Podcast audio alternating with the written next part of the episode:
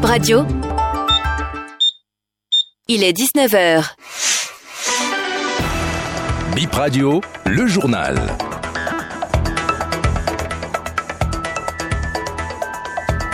Bonsoir, merci de prendre le rendez-vous du 19h sur BIP Radio.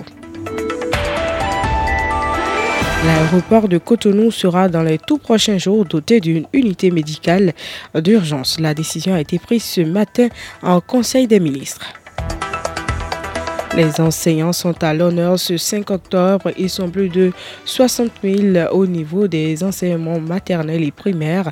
En ce jour, ils ont été célébrés. Bip Radio vous propose un reportage sur la journée type de l'enseignant.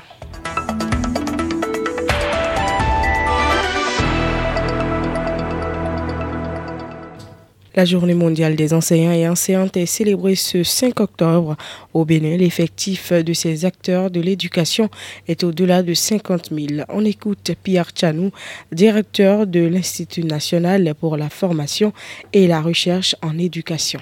En termes d'effectifs des enseignants, l'information disponible à mon niveau concerne le sous-secteur des enseignements maternels et primaires, où nous avons environ 60 000 enseignants, dont environ 35 000 pour le secteur public et 25 000 employés par les, écoles privées. Euh, au niveau du, public, nous pouvons donner quelques détails. Les agents permanents de l'État, ceux-là qu'on appelle des fonctionnaires de l'État aujourd'hui, leur effectif tourne autour de 8500. Les agents contractuels de l'État, que nous appelons aujourd'hui agents contractuels de droit public, leur effectif euh, avoisine 17 euh, 000 quand nous prenons les aspirants au métier d'enseignant appelés AME et quelques communautés qui existent encore dans le système, leur effectif euh, tourne autour de 34 000. En termes de niveau des apprenants, on peut se satisfaire euh, de ce que ces dernières années, les choses se sont significativement améliorées avec euh, tous les efforts déployés par euh, le gouvernement et les partenaires techniques et financiers qui interviennent dans le domaine de l'éducation.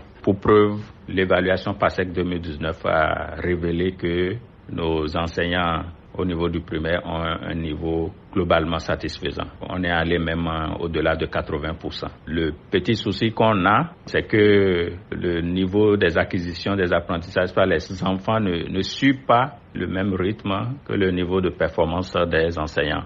Pour commémorer la journée internationale des enseignantes et enseignants, nous faisons un zoom aujourd'hui sur un enseignant dans ce reportage de Acer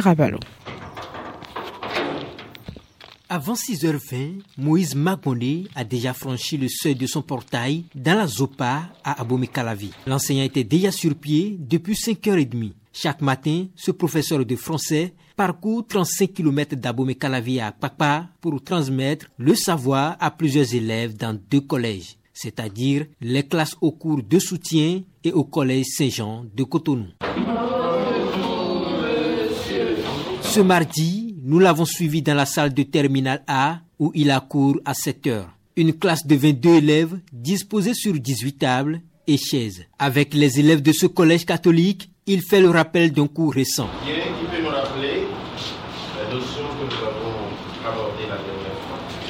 Le cours de ce mardi matin démarre sur la correction d'un exercice et s'achève à 10 heures sur un autre exercice sur un test poétique. Tous les jours, il dispense près de 10 heures de cours. C'est un métier qu'il fait avec passion depuis 11 ans. Moïse Magmoné a choisi d'être enseignant pour deux raisons. Depuis le primaire, j'ai vu que les enseignants participent beaucoup à la construction de la société et je voudrais être parmi ces bâtisseurs de l'humanité. Il y a aussi que euh, je vois que les plus grands hommes de la société, ce sont les enseignants. Parce qu'on ne saurait parler d'un opérateur économique, d'un chef d'État, sans y voir un enseignant derrière. Je travaille de 7h à 10h, de 10h à midi, 14h à 17h. Mais après cela, j'ai des formations spéciales que je donne à des adultes, travailler avec euh, certaines personnes dans leur bureau, en art oratoire, en technique d'expression écrite orale, en style administratif. Mon enseignement a commencé le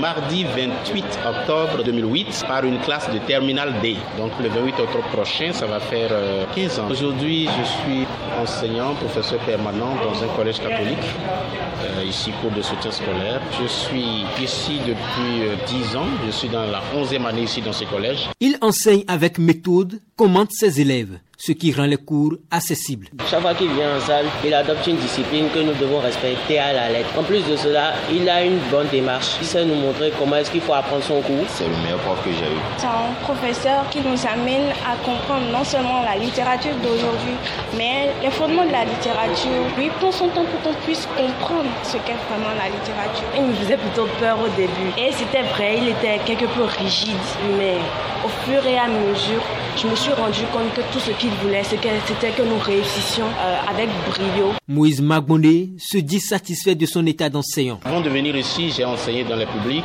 en tant qu'enseignant vacataire avant de me stabiliser. Moralement, je suis satisfait. Je suis très fier de ce que je fais parce que la nature m'est reconnaissante et je le ressens dans tout ce que je fais. Maintenant, sur le plan économique, je dirais non parce que si vous donnez des cours à 2000 heures, alors que vous savez qu'on pouvait payer ces cours à 7000, à 8000, à 10 000 heures et que vous prenez 2000 heures, économiquement, vous n'êtes pas très satisfait. Les enseignants doivent être valorisés. Ces apprenants lui sont reconnaissants. Merci professeur pour ce que vous nous apprenez. Merci de nous faire revivre ce que nous n'avons pas vécu. Je voudrais qu'il continue avec sa manière de nous enseigner. Il a pour habitude de prodiguer des conseils, ce que nous devons faire. Le cours de français ne me passionnait pas tant que ça, mais lui, il a pour habitude de faire un temps de travail, un temps de récréation, si je puis dire. Ça nous captive. Moïse Magbondé boucle ses journées un peu avant minuit. Monseigneur Marcel Agbouton repose désormais dans sa dernière demeure. Il a été inhumé ce matin dans la cathédrale Notre-Dame de Lourdes à Porto Novo après une messe d'information. Suivons le Père Karl Madégan, directeur de l'école catholique de Porto Novo, qui rend un témoignage à l'endroit du défunt. Monseigneur est pour moi un papa. Et donc c'est par devoir que je suis là. Depuis hier, je l'accompagnais. Et ayant été l'un de ses intimes, je bénis le Seigneur pour cet homme d'église que le Seigneur nous a donné. Moi, je dis simplement, c'est un saint homme et je suis pressé de voir les gens courir sur sa tombe pour prier, pour demander son intercession. Il a enduré la souffrance dans sa chair. C'est le mystère de la souffrance assumée, comme notre Seigneur pour notre rédemption. Et lui-même déjà, dans les choix des signes pour son épiscopat, a déjà fait le choix de porter l'Église et de porter la croix pour sauver. Et donc, euh, ce qu'il a enduré de difficile est simplement un chemin qui l'a conduit à la sainteté. Pendant ces derniers jours, mon Seigneur a vécu heureux dans la prière, suppliant pour l'Église et pour tous ceux qui l'ont entraîné dans tout ce qu'il a, il a tout abandonné. Nous allons prier pour lui et crier vers le Seigneur pour qu'il soit un puissant intercesseur pour notre Église.